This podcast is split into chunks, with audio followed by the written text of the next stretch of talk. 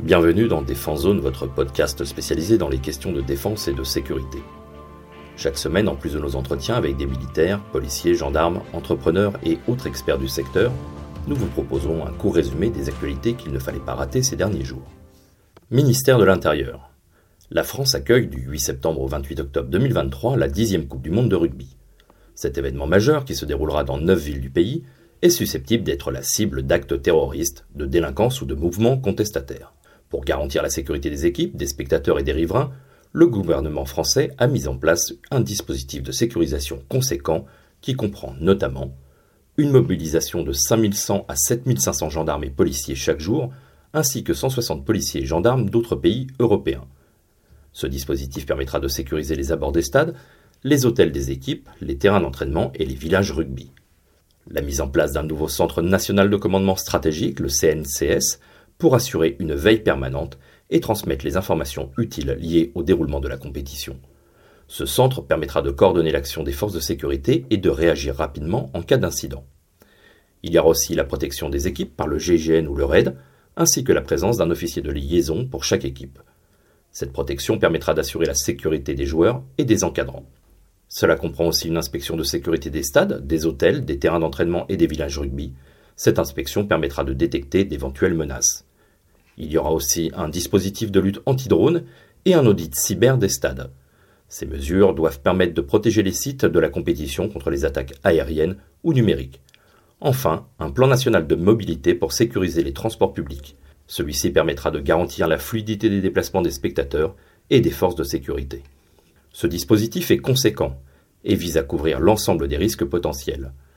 Il s'appuie sur une mobilisation importante des forces de sécurité, ainsi que sur des mesures techniques et organisationnelles. Le gouvernement français a également tiré les leçons de la finale de la Ligue des Champions du 28 mai 2022 au Stade de France.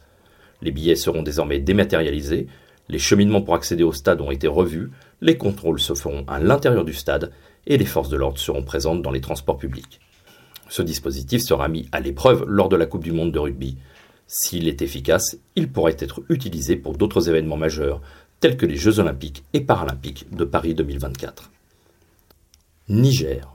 Les forces américaines présentes au Niger devraient se déplacer de Niamey vers la base d'Agadez, située environ à 1000 km plus au nord.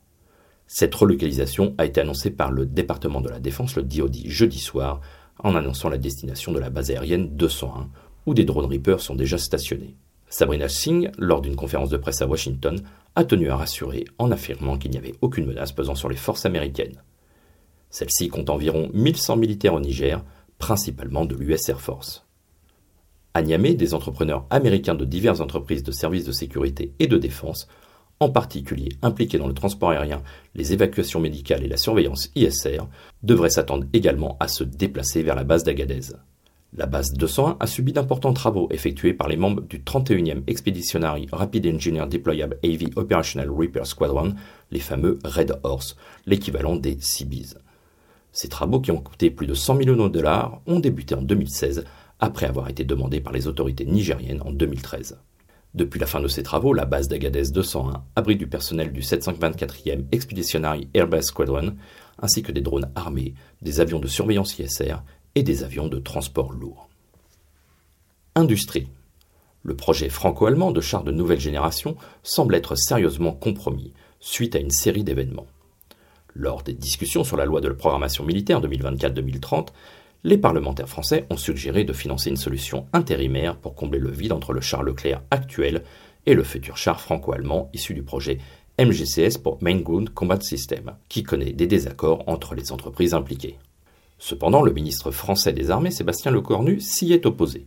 Pendant ce temps, l'Allemagne a fait un partenariat avec l'Italie, l'Espagne et la Suède pour développer un nouveau char de combat considéré comme le successeur du Léopard 2. Ces pays ont l'intention de demander plusieurs centaines de millions d'euros au Fonds européen de défense pour financer ce projet. Cette initiative allemande inclut des entreprises telles que Crossmay-Wagmann, Rheinmetall, Leonardo via Otto Malara et Saab. L'entreprise espagnole n'a pas été spécifiée, mais elle pourrait être Santa Barbara Sistemas ou Test Defense. Tout cela remet en question le projet MGCS auquel la France avait envisagé d'ajouter l'Italie pour rétablir un équilibre avec l'Allemagne, similaire à la démarche de l'Allemagne avec l'Espagne pour le programme SCAF, le système du combat aérien du futur. Cette décision allemande pourrait être une réponse à l'initiative française de développer un avion de combat Rafale F5, perçu comme un possible plan B pour le SCAF.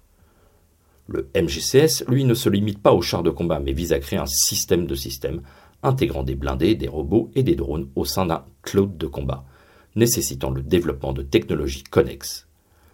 Le délégué général pour l'armement, Emmanuel Chiva, a évoqué la possibilité de développer des solutions alternatives si le programme MGCS ne se déroule pas comme prévu.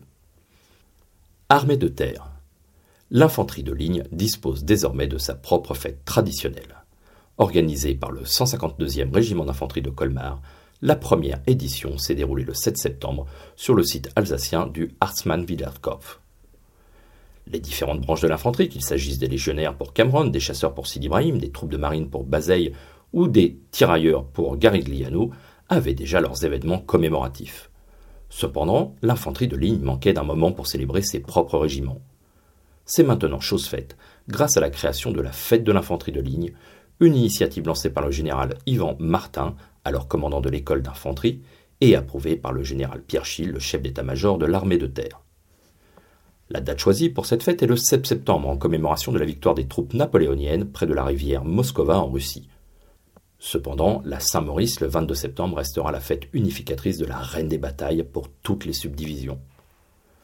Pendant cette journée spéciale, la nouvelle fête rassemblera les drapeaux et leurs gardes, ainsi que les chefs de corps et les représentants des unités, y compris le personnel actif et inactif de ces régiments. Sept régiments en activité participeront à cette fête, les 1er régiment d'infanterie, 35e régiment d'infanterie, 92e régiment d'infanterie, 126e régiment d'infanterie, 152e régiment d'infanterie, le 14e régiment d'infanterie et de soutien logistique parachutiste, ainsi que le 132e régiment d'infanterie cynotechnique. Ils seront rejoints par le 24e régiment d'infanterie, principalement composé de réservistes, qui a joué un rôle crucial lors de l'exercice Orion 2023. Cette célébration permettra également de mettre en avant des unités moins médiatisées comme les six formations responsables de la garde des drapeaux, de l'infanterie et les six anciens régiments portant des noms doubles. Parmi eux, le 44e régiment d'infanterie, qui soutient le personnel de la Direction générale de la sécurité extérieure, la DGSE, ou le centre d'entraînement en zone urbaine 94e régiment d'infanterie par exemple. Cette fête se déplacera chaque année vers un régiment différent, celui-ci sera chargé d'organiser l'événement sur un site symbolique de son choix. Pour cette première année, c'est donc le 152e régiment d'infanterie de Colmar qui inaugure ce cycle en mettant en avant la bataille du hartmann willerkopf de 1915-1916 contre les troupes allemandes. Sur les pentes de cette montagne rebaptisée Vieil Armand, les soldats du 15-2 ont gagné leur surnom de Diable Rouge en raison de leur résistance farouche face aux assauts ennemis. Indonésie. L'armée de l'air indonésienne semble se rapprocher d'une commande d'Airbus A330 Multirole Tanker Transport, le MRTT. Une délégation d'Airbus dirigée par le président d'Airbus Asia-Pacifique, Anand Stanley, a rencontré le vice-ministre indonésien de la Défense, Mohamed Erindra, le 5 septembre à Jakarta. Les discussions portaient sur les politiques d'acquisition d'équipements de défense pour répondre aux besoins du pays. Le ministre de la Défense indonésien a mentionné plusieurs programmes Airbus déjà sous contrat avec le gouvernement indonésien notamment l'hélicoptère anti-sous-marin AKS, l'équivalent du Panther, le H225M Caracal, contrat signé en 2019, la 400M, contrat finalisé en 2022, et maintenant la 330 MRTT. Cependant, le contrat de ce dernier doit encore être finalisé et aucune information n'a été divulguée concernant le nombre potentiel d'appareils à commander. Il est important de noter que l'armée de l'air indonésienne a déjà passé commande de 42 avions de combat Rafale à Dassault Aviation l'année précédente, pour un montant total de plus de 8 milliards d'euros. Les premiers appareils devraient être livrés à partir de 2025, ce qui coïncide avec la disponibilité d'Airbus Defence and Space pour produire ou convertir de futurs A330 MRTT, suite à un contrat récent avec le gouvernement canadien pour 9 appareils destinés à l'aviation royale canadienne, dont 5 seront des A330-200 convertis. Voilà pour l'essentiel de l'actualité cette semaine. Pour en savoir davantage sur cet univers et pour découvrir tous nos articles et reportages, rendez-vous sur notre site internet défense-zone.com.